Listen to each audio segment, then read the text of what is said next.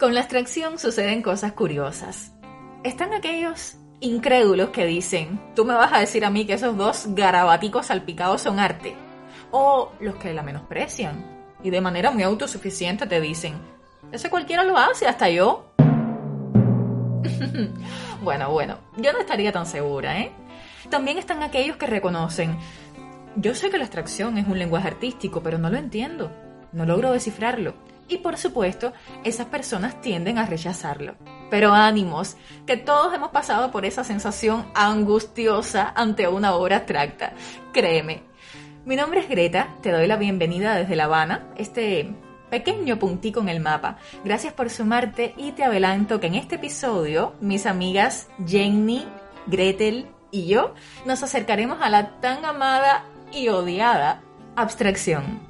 Uy, el arte.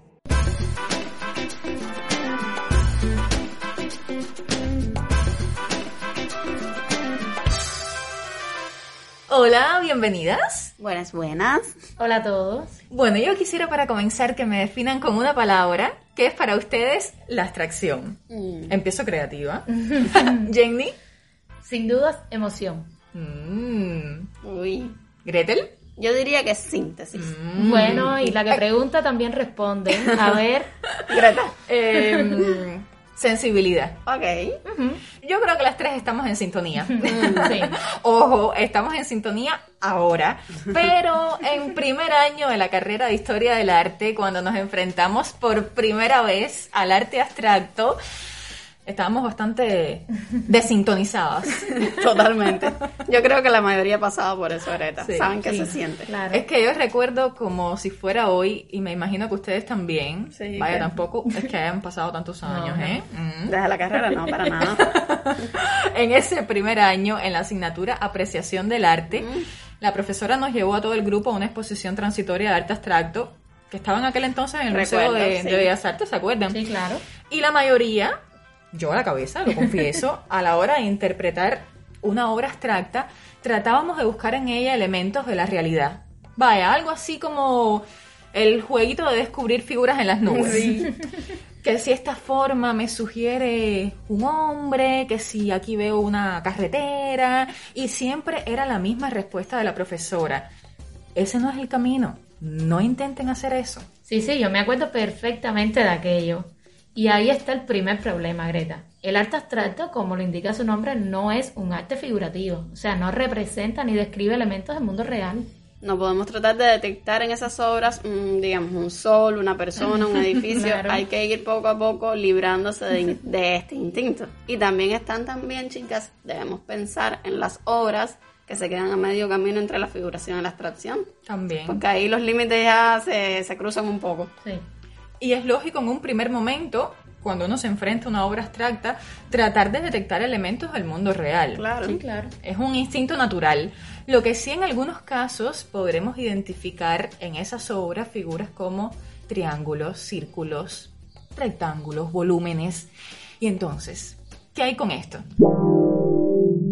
Bueno, es que el arte abstracto, para entenderlo un poquito mejor, si es que se puede, se suele dividir en dos variantes. Una que posee formas generalmente geométricas, simétricas, y en general esta es la variante más fría, digamos, a la hora de comunicar algo. Sí, exacto, es bastante impersonal. Sí. Y por otro lado está la variante que las personas más asocian con los garabatos y manchas de pinturas que supuestamente casi todo el mundo puede hacer. Sí. Supuestamente.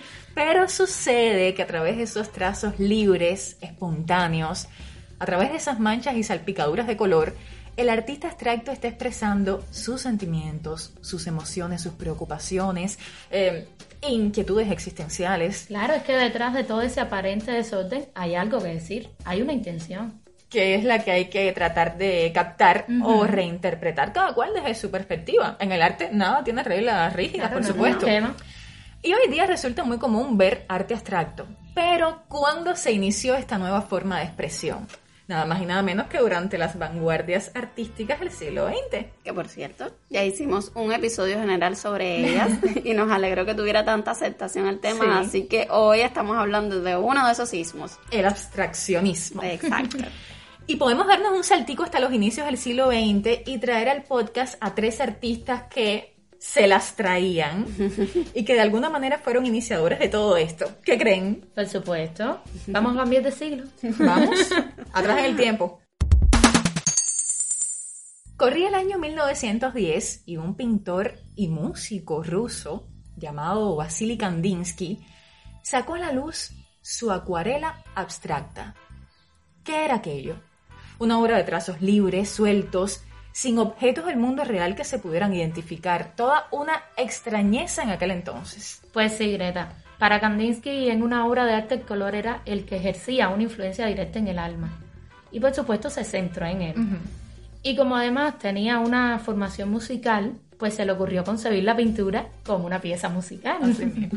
Entonces elaboró toda una simbología psicológica de los colores, que según sus entonaciones cálidas o frías, determinaban entonces particulares resonancias en el alma. Pero también hubo quien en 1913 pintó un cuadrado negro sobre un lienzo blanco, literalmente como estoy diciendo, y dijo que aquello era arte, ante la mirada estupefacta de la crítica y el público. Me refiero a Casimir Malevich. Un nombre clave en la historia del arte, chicas. Malevich comenzó a preguntarse algo muy interesante. ¿El artista moderno debía seguir pintando y esculpiendo escenas o cuentos al servicio de la iglesia o el Estado? ¿O era mejor que escogiera el camino de la libertad? Y bueno, además está decir que él escogió lo segundo, el camino de la libertad. Para él lo que se representara era pura convención. Lo importante era la sensibilidad plástica pura tal cual. O sea, su aspiración era que las personas pudieran ser sensibles ante aquel simple y puro cuadrado negro. Ahora, muchos pueden estar diciendo, pero cualquiera puede pintar un cuadrado negro. ¿Qué de grandioso hay en eso? Obviamente la mayoría podemos pintar un cuadrado negro. O eso creo. Ahora, las reflexiones teóricas que hizo Malevich en torno al sentido del arte en aquella época y que no fue solo eh, limitado al abstraccionismo, sino que lo vimos en varios de los ismos de la vanguardia, son las que no todo el mundo fue capaz de hacer. Y por eso es que este cuadrado más bien tenemos que verlo como un gesto, ¿no? Un símbolo plástico para decir que la concepción tradicional de la pintura iba a sufrir cambios. Como de hecho sucedió. Por supuesto. Y si ahora a muchos les parece raro el cuadrado negro de Malevich, imagínense a principios del siglo XX. Así mismo. Y por demás la cosa no paró ahí, porque en 1918 Malevich andaba pintando formas blancas sobre fondos blancos. Por cierto, también era ruso Malevich, al igual que Kandinsky. Rusia fue una de las pioneras en el arte abstracto. También recordemos que allí hubo un intento de revolución desde 1905, comenzando el siglo. Sí, bien tempranito. Los intelectuales suelen estar muy involucrados en todos estos procesos de intentos de cambios sociales y esos fracasos muchas veces se ven reflejados en sus obras. Bueno, lo decíamos en el episodio de las vanguardias. Los artistas tratan de romper con el arte que existía hasta el momento porque significaba también romper con una realidad con la que no estaban de acuerdo. Y de todos los ismos, el abstraccionismo fue el que llevó ese cambio a su máxima expresión. Y ya que estamos en el siglo XX y hablando de abstracción, no podemos dejar de mencionar al neerlandés Piet Mondrian, que llegó al punto de no querer nada de individualismos en el arte. ¿Qué va? Descartado eso, sino crear un lenguaje universal, o sea, que fuera entendido por cualquier persona más allá de barreras idiomáticas, geográficas, credos. La pregunta es, ¿lo logró? bueno, lograrlo puede decirse sí, que lo logró. Pero hay que ver a qué costo. Hay que decir que Mondrian llegó a la abstracción de una manera, digamos, gradual. O sea, hizo una serie de cuadros que tienen como tema un árbol. Entonces, ese árbol fue atravesando por diferentes etapas. Naturalista, Art Nouveau, Fauve, Cubismo y hasta volverse abstracto. Es muy interesante esa metamorfosis del árbol de Mondrian. Lo fue despojando de todas sus individualidades, sus particularidades, hasta reducirlo a su esqueleto o hacerlo desaparecer. La digamos. síntesis, Porque como para estos decía. artistas- Ajá. Greta lo decía, la síntesis. ¿Qué decías, Jenny? Sí, porque para estos artistas la cosa tenía una envoltura exterior, ¿no? Una esencia. Y era esto último lo que les interesaba representar, la esencia. Ajá. Y después de todo esto, Mondrian creó reglas sumamente rígidas para la pintura, al punto de que solo podría usar colores puros y líneas rectas que se cortaran en ángulos rectos en sus obras. Nada de ángulos agudos, nada de líneas curvas, Nada. mm, mm, prohibidos. Que va, que va, prohibido. Porque supuestamente todo eso expresaba los sentimientos individuales del artista. Y ese no era su objetivo. Mm. ¿Qué nos queda de todos estos artistas abstractos del siglo XX? Posturas extremistas, las de ellos. Vamos a hacer una pausita y regresamos. Vamos. Vamos. Cuatro amigas, un podcast y el arte. Bueno, ¿qué me dicen? Posturas extremistas, las de estos artistas. Bueno, Greta, yo pienso que Malevich y sobre todo Mondrian sí llevaron el arte a posiciones extremas al punto de quitarle la libertad creativa, que Yo es como cortarle las alas. Reglas muy rígidas. Sí, o sea, no, no puedes crear bajo estas reglas tan rígidas, pero al mismo tiempo tuvieron un gran mérito, eso sí, que fue el de abrir un nuevo camino con sus reflexiones teóricas sobre el concepto de lo que es el arte, cuestionándose la manera tradicional de representar. Además de que hicieron numerosos aportes al diseño y la arquitectura posteriores. Sí. Muchos en su momento les criticaron a estos artistas evadir la realidad. ¿Qué creen sobre esto? Pero eso es bastante relativo, ¿no? Porque el arte no necesariamente tiene que tener un, un compromiso o un componente social. Claro que no. Además, una característica del arte de las vanguardias es justamente evadir su realidad. Exacto. Decía el propio Kandinsky, mientras más espantoso se vuelve el mundo, como es precisamente el mundo de hoy, más abstracto se vuelve el arte, mientras que un mundo feliz crea un arte realista. Decía Kandinsky eso. Sí, así que la abstracción viene siendo un lenguaje expresivo que, en efecto, busca la mayoría de las veces la inspiración más bien en el mundo interior de los artistas y no en el exterior. Es lo que yo decía, la emoción. Y ese sentido perduró en este tipo de arte. En los años 40, ahí estaba el famosísimo y polémico norteamericano Jackson Pollock con sus pinturas que las empezó a nombrar con números. Y al principio lo llamaban Jackie the Dripper. Jackie el chorreador, porque hacía sus obras a través del dripping, que es el chorreado. Ajá. O sea, Pollock extendía sus lienzos en el suelo y dejándose llevar libremente por sus experiencias vitales, por su subconsciente, el azar del instante, pues buscaba la pintura con instrumentos nada convencionales, como sabemos. Escobas, paletas, cubos, Brochas gruesas, de en todo. fin. Por lo tanto, como él decía, el resultado final era un reflejo de su propia personalidad, pero más oculta, esa personalidad recóndita. Claro, porque nada se había hecho de forma preconcebida. No, para nada. Y la abstracción es un lenguaje que sin dudas perdura hasta nuestros días. Sí.